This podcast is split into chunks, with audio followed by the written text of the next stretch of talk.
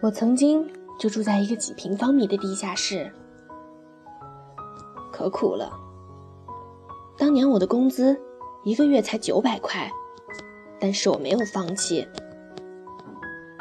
那一次，手都冻僵了，后来花了三个小时才渐渐恢复知觉。好多朋友说起过去的事情，泪光闪闪，轻易就能漫换倾听者的情绪。大伙儿跟着一块儿抽泣，骂自己和对方比起来简直不是人。大伙儿一块儿鼓掌，反省自己为什么仍然不能成功。读大学时，有一个舍友，每天垂头丧气。你稍微对他表示一点关心，他就说自己陷入了情绪的低谷，人生的低谷。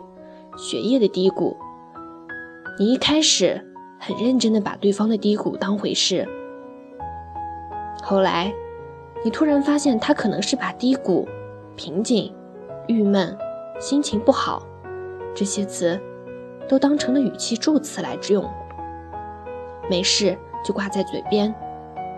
人生低谷这个词连睡个午觉都能从嘴边当口水流下来。见识过路者一生，心情不好能叫低谷吗？还有一些人天生就不喜欢低谷，为了避免低谷，就用幸福的山头去填满一个又一个低谷。宿舍条件不好，就拿一笔钱出去住公寓。毕业要找工作了，托个关系就能够拿到铁饭碗。怕谈恋爱受伤害。父母安排一次相亲，就把自己推销出去了。人生一马平川，见神杀神，见鬼杀鬼。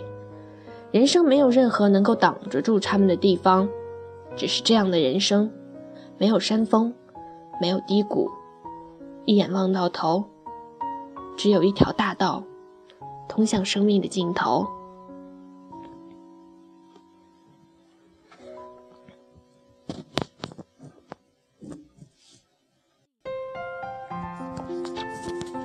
年轻的我们分不清什么是情绪不好，什么是境遇糟糕，什么叫做瓶颈，什么才是人生低谷。或许在成长的道路上，各有各的遭遇，但谁也不知道那是你人生当中的哪一段。我有个朋友，性格像极了许三多，面对任何困难，眼皮都不眨一下，心里认定了一个目标。就跌跌撞撞的前进。他一直想自己做一家公司。一开始做杂志，倒闭了，欠下了好几百万。后来做公关，积累了一堆关系，但也没有赚到什么钱。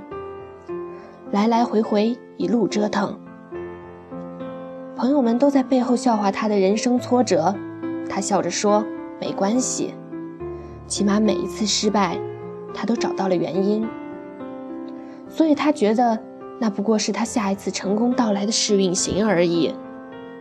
过了几年，他转做品牌代理，把过去几年的关系与资源整合在一起。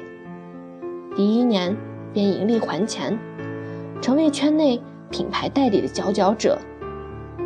说起过去欠了很多钱的日子。他摇摇头，说自己丝毫没有察觉到了人生低谷。他说，在他的脑子里没有低谷这个词，所有的艰难不过是为了登顶所必经的上坡路而已。如果你停止，就是低谷；如果你还在继续，就是上坡。这是我听到过关于人生低谷最好的阐述。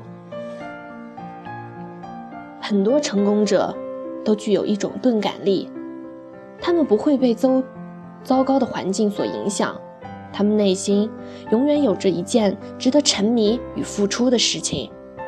这种钝感力足以打败比他们聪更聪明的那些人。为什么我们总是会看见那些成功的人去分去分享他们过去的种种不堪？说起过去，感慨连连，并不是他们在炫耀，而是当时的处境，他们根本来不及感慨，直到今天站在岸边，想起过去，才能安安心心、平平静静地说一句：“那时，确实是一个低谷。”低谷。这个词若出现在现在，证明你已经停止前进。若你坚持爬坡，这个词一定会出现在你生命的回忆时光里。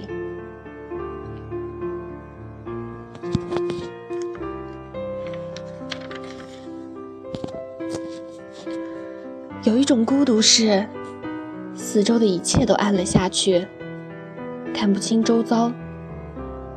先是恐惧，然后归于平静。这时，突然可以听清空气的流动，开始看得见自己过去的每一步。这种自省的孤独，胜过一切的鼓励。你的孤独虽败犹荣，